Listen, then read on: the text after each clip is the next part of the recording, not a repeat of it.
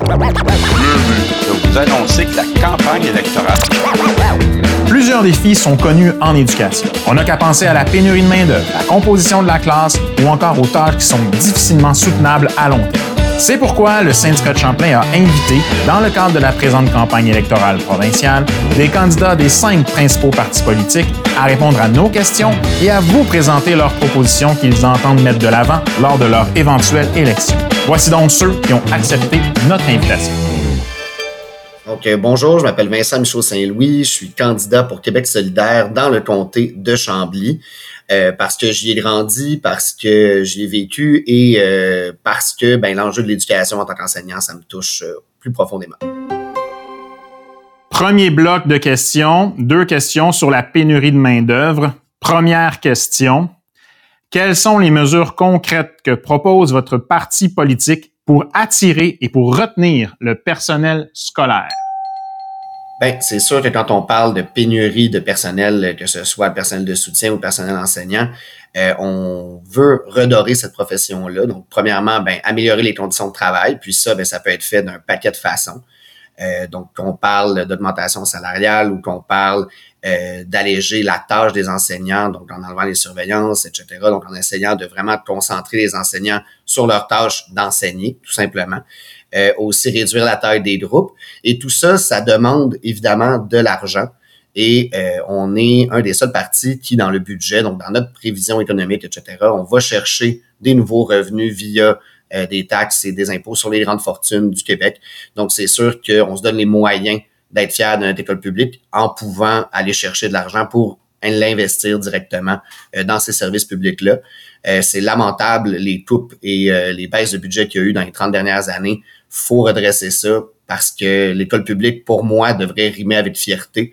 Puis en ce moment, ben avec, euh, on pense, la pénurie des enseignants aussi, euh, à quel point c'est tentant d'aller travailler dans une école en ruine. Donc, je pense que ça va de pair aussi la rénovation des écoles et de se doter d'un grand chantier euh, de construction de nouvelles écoles, mais aussi améliorer celles qui sont présentement sur le terrain. Alors, la prochaine question concerne encore une fois la pénurie de personnel, mais cette fois-ci dans un angle plus large. Alors, euh, on observe actuellement dans les différents centres de services certaines approches, entre autres, de confier à d'autres corps d'emploi, on parle aux éducatrices en service de garde, à des techniciens en éducation spécialisée, par exemple, euh, celui d'aller effectuer de la suppléance ou de remplacer du personnel enseignant absent.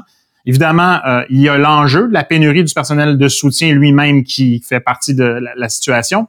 Mais évidemment, lorsqu'on déplace du personnel pour aller remplacer d'autres personnels, on vient couper dans le service direct à l'élève. Alors, qu'est-ce que votre parti compte faire pour essayer de maintenir, pour régler cette situation et maintenir le service direct aux élèves? Bien, déjà, à Québec solidaire, on veut instaurer des planchers euh, de base, donc euh, obliger les centres de services à maintenir euh, un minimum de service à l'élève parce qu'actuellement, les planchers sont pas les mêmes partout et des fois sont pas du tout en concordance avec les besoins réels. Euh, vous parlez un peu là, du jeu de chaise musicale, justement, là, de, de, se tasser d'une job pour en prendre deux sur ses épaules. Mais ben, moi, je pense que ça fait juste accélérer la pénurie de demander à tout le monde de faire du surmenage. Euh, ça, faut que ça cesse. Puis il y a des solutions qui peuvent être mises en place déjà dès la première année d'un mandat euh, d'un gouvernement solidaire.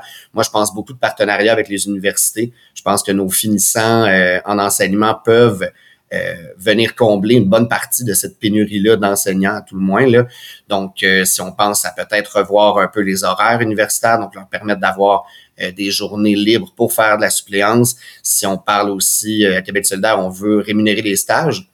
Donc, on peut s'imaginer euh, des formules peut-être qu'au lieu d'être quatre ans de formation, est-ce qu'on peut se dire que c'est trois ans de formation, mais qu'après ça, la quatrième année est une année un peu comme en médecine d'internat où on pourrait rémunérer ces, ces finissants-là pour prendre une tâche pleine euh, à l'école directement. Donc, euh, on, est content d'avoir des gens motivés, même s'ils sont non légalement qualifiés, qui rentrent dans nos écoles, dans le sens que c'est mieux ça que personne. Mais on le sait très bien que ces non qualifiés-là aussi alourdissent la tâche des collègues pas euh, parce qu'ils sont euh, lourds à gérer plus que d'autres choses, mais parce que ça demande de l'accompagnement, ça ne prend pas du jour au lendemain comme métier, donc c'est normal que les euh, collègues à côté qui ont plus d'expérience doivent en prendre un peu plus sur, sur leurs épaules. Donc je pense aussi qu'on peut penser à des peut-être du, libérer du temps dans la tâche des anciens enseignants qui épaulent justement ces nouveaux-là euh, donc de façon plus structurée, parce qu'actuellement, ça se fait un peu à mitaine là, sur le bord de la table de la salle des profs de t'as-tu du temps là, t'as-tu euh, pas de temps là? Donc, d'essayer de le structurer euh, davantage. Donc, on peut penser à des postes peut-être de prof mentor ou euh, etc. Puis quand on pense au personnel de soutien, ben c'est pas compliqué, c'est les conditions de travail. Là.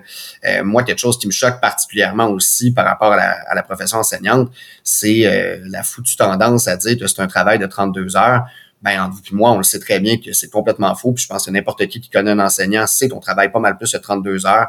Donc moi, personnellement, au-delà des parties, moi, je milite beaucoup pour reconnaître le temps travaillé de tout le personnel dans les écoles. Donc, c'est pas vrai qu'il y a des jobs de 32 heures, c'est du 40 heures. Puis moi, je me dis que n'importe quel travailleur qui se fait pas reconnaître son bon nombre d'heures, euh, on peut pas vraiment parler de valorisation tant qu'on reconnaît pas d'abord ça. Merci, M. Michaud, pour cette euh, réponse longue et complète. Donc, Deuxième bloc de questions.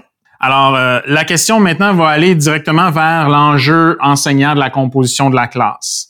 Donc, on a vu à travers les années, là, pour contrer l'exode vers le privé, les différents centres de services scolaires ont offert différents programmes spéciaux. Toutefois, ce qu'on observe, bien entendu, de cette réalité-là, c'est une forme de cannibalisation entre les centres de services scolaires et le privé. Donc, ce qui fait en sorte que les classes régulières dans nos écoles publiques, bien évidemment, sont de plus en plus inégales.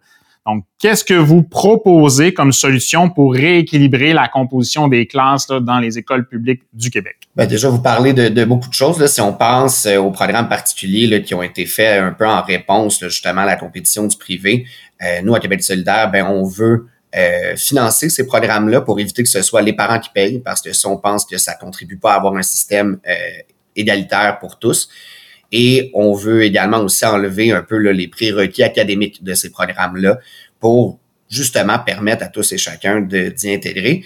Euh, je pense que les programmes particuliers, c'est pas une faiblesse du système public. Je pense qu'au contraire, euh, quand on focus, quand on met l'accent sur l'intérêt du jeune, je pense que ça, améliore son implication dans sa vie scolaire. Euh, par contre, ben, c'est sûr qu'à Québec solidaire, on veut également progressivement là, définancer euh, les écoles privées pour à terme ne plus du tout les subventionner parce que ça, je pense que ça a été une erreur historique de commencer à subventionner les écoles privées. Je vois pas pourquoi l'argent des impôts de de la fille qui a un centre de coiffure sert à payer une école privée dans laquelle elle pourra jamais envoyer son enfant. Je pense que ça, c'est une injustice sociale qu'il faut qu'on règle maintenant. Et euh, on peut le faire. Puis ça, ben, ces fonds-là vont pouvoir être dirigés parce que la classe régulière aussi, si on y pense avec l'adaptation scolaire, ben je pense que l'intégration qu'on nous avait promis, je pense qu'elle fonctionne sur papier, mais il faut qu'elle soit accompagnée de ressources. C'est pas vrai qu'une enseignante régulière peut avoir des cas de euh, troubles du spectre de l'autisme en même temps que des TDAH dans sa classe et sans aucune ressource supplémentaire être capable, pardonnez-moi, de gérer tout ça. Donc, euh, d'engager plus d'orthopédagogues, d'engager plus de psychoéducateurs, et euh, envoyer ces ressources-là directement dans la classe régulière avec les fonds qu'on va dégager du définancement des écoles privées. Merci, M. Michaud, pour cette réponse. Euh, on a soulevé une problématique enseignante. Euh, on va cette fois-ci regarder une problématique du personnel de soutien, parce que vous savez qu'on représente autant les enseignants que le personnel de soutien ici au syndicat de Champlain. Alors, dans, pour la question concernant le personnel de soutien, là, évidemment, vous n'êtes pas, probablement pas sans savoir, compte tenu que vous êtes issu vous-même du milieu de l'éducation, que euh, plusieurs de ces des corps d'emploi se trouvent à être totalement épuisés. Euh, D'un, évidemment, la pénurie de main-d'œuvre vient jouer, bien entendu, mais euh, parce qu'on leur confie énormément de tâches pour évidemment arriver à euh, rendre un service. Euh, on parle, par exemple, je vais donner un titre d'exemple pour illustrer mon propos, les fameux techniciens en éducation spécialisée euh, beaucoup n'arrivent pas à rendre un service tout à fait personnalisé aux élèves puisqu'ils sont consacrés à éteindre des feux à travers l'ensemble de l'établissement sur les où ils sont engagés. Alors, c'est un enjeu, évidemment, puisque le, personnel de soutien n'arrive pas à avoir la totale satisfaction du devoir accompli compte tenu de la charge de travail, que ce soit les TES, mais on pourrait dire la même chose des secrétaires d'établissement, on pourrait dire la même chose des techniciens en travaux pratiques. Qu'est-ce que vous proposez pour aider le personnel de soutien qui n'arrivent pas à effectuer leur travail avec la pleine satisfaction du devoir accompli? Ben, je pense que, euh, un peu comme on disait tantôt, le problème de pénurie va s'accentue parce que ben, quand il manque quelqu'un, la personne a plus euh, qu'un emploi. Là, au final, le double de la tâche à combler. Donc, c'est épuisant pour n'importe qui. Puis on le sait que les TES ou les secrétaires d'école, mais ben, c'est des membres essentiels de notre système scolaire. Puis je trouve qu'ils sont euh, malheureusement, excusez l'expression, souvent snobés. Euh, par l'administration actuelle. Là, on l'a bien vu dans les points de presse aussi. Il y avait très peu d'égards dans toute cette gestion-là par rapport à ce personnel-là. Donc, ça passe par améliorer les conditions de travail. Tu sais, on pourra tourner autour du pot autant qu'on veut. Euh, tant qu'on n'améliore pas les conditions salariales, tant qu'on n'améliore pas euh, le nombre de, de, de, des TES dans les écoles, ben ces gens-là vont être voués à l'épuisement, ils vont être voués à, de la dévalorisation. Euh, le ministre Robert a proposé là, en toute fin d'année scolaire l'année passée, un peu en trombe, un projet d'aide enseignant que je regarde avec beaucoup d'attention parce que je pense qu'il peut y avoir une partie de la solution euh, là-dedans. Mais ma grande peur, c'est que ces aides enseignantes-là euh, vont être placées dans des classes et qu'après ça, ils vont servir de prétexte pour couper des services de TES en disant Ah, ben vous êtes déjà deux dans la classe, pas besoin d'une TES. Mais une TES, ce que c'est censé faire et ce que c'est censé pouvoir faire, c'est développer des plans pour modifier le comportement des élèves, les améliorer et les aider à cheminer là-dedans. Mais comme vous le dites, ils n'ont jamais le temps parce que finalement, ils servent juste de, de, de, de policiers dans le cadre scolaire là, à l'éteindre des feux à droite à gauche. C'est pas normal qu'une TES ait une file de six enfants en crise avec elle euh, en se promenant dans l'école. Donc, faut en engager plus, puis il faut en prendre soin. Donc, moi, je pense que ça va avec... Euh, des meilleures conditions de travail. Donc, euh, le salaire, les gens n'aiment pas ça beaucoup parler d'argent dans le milieu de l'éducation, puis je comprends parce qu'on le fait pas, euh, je pense, en premier lieu pour le salaire. Mais on peut pas parler de valorisation si on le chiffre pas. Puis euh, à Québec solidaire, ben, on est game de le chiffrer, puis on pense que c'est des emplois qui méritent d'être mieux rémunérés. Merci euh, pour votre réponse. Prochain bloc de questions, cette fois-ci une question concernant l'équité salariale. Hein, vous savez, la loi sur l'équité salariale fêtait ses 25 ans en novembre dernier malgré la loi. Des écarts salariaux se sont tout de même créés avec les années, perpétuant encore une discrimination salariale rendue illégale par cette dernière.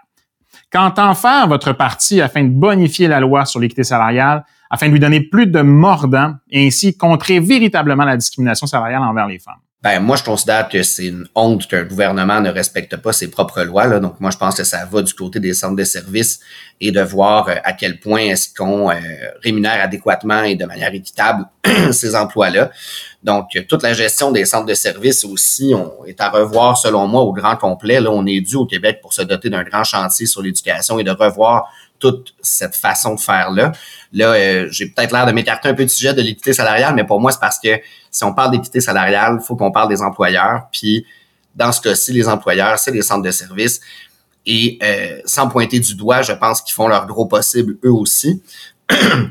Mais il faut revoir cette méthode de gestion-là. Il faut revoir ces ententes-là qu'on a avec eux. Et oui, donner plus de mordant à la loi sur l'équité salariale, donc que ce soit euh, en engageant plus de ressources pour engager des gens, pour enquêter là-dessus, pour recevoir ces plaintes-là, recevoir ces... Euh, prendre état de fait de, ces différentes situations-là pour pouvoir ensuite agir dessus et forcer la main aux employeurs qui la respectent pas. Même si l'employeur en question est le gouvernement, faut avoir des instances qui peuvent qui peuvent contribuer à appliquer cette loi-là. Merci, merci, Monsieur Michaud. Alors, euh, en fait, on, on achève l'exercice, vous et moi. Là, le dernier bloc de questions consiste en une série de rafales où vous n'avez qu'à répondre par oui ou par non. Et je sais, là, vous êtes un nouveau politicien, mais en général, les politiciens, c'est un exercice qui est difficile. Mais je vais quand même vous demander de tenter de répondre que par oui ou par non aux différentes questions que je vais vous poser. Sept questions, à peu près sept ou huit questions que je vais vous poser. Parfait. Je vais faire de mon mieux pour pas tomber dans de la politique. Alors, première question. Les conventions collectives des services publics viennent en termes en, terme en mars prochain. Êtes-vous prêt, si vous êtes au gouvernement, à négocier de bonne foi avec les syndicats? Oui. Êtes-vous prêt à écouter et prendre en compte les solutions qui vont venir du milieu de l'éducation, du personnel de l'éducation? Vous êtes les mieux placés pour donner les solutions, donc oui. Vous avez certainement constaté que l'inflation pèse de plus en plus lourd. Est-ce que votre parti proposera des salaires qui combleront le déficit créé par celle-ci? Oui. Est-ce que votre parti est prêt à mettre les conditions en place afin d'attirer les personnes retraitées, tant chez les enseignants que chez le personnel de soutien, pour un retour dans le monde de l'éducation et venir épauler les jeunes comme les moins jeunes? Oui. Est-ce que votre parti est prêt à offrir des conditions salariales compétitives pour attirer du personnel de soutien qualifié? Je ne serais pas dans ce parti-là si j'avais pas confiance que oui. Est-ce que votre équipe est prête à mettre un frein à la sous-traitance alors que le personnel de soutien scolaire possède l'expertise dans les milieux? Oui. Vous engagez-vous à valoriser l'ensemble du personnel scolaire? Oh que oui. Bien voilà, Monsieur euh, Vincent Michaud, vous avez passé à travers l'épreuve de façon euh, très éloquente. Ben, merci à vous. C'est une euh, super belle tribune et euh, mon Dieu qu'il faut qu'on vous écoute tous. C'est en mon nom et en celui des membres du syndicat de Champlain que nous tenons à vous remercier, Monsieur Vincent Michaud Saint-Louis, d'avoir accepté de participer à l'exercice. Nous en profitons tout autant pour vous souhaiter la meilleure des chances le 3 octobre prochain.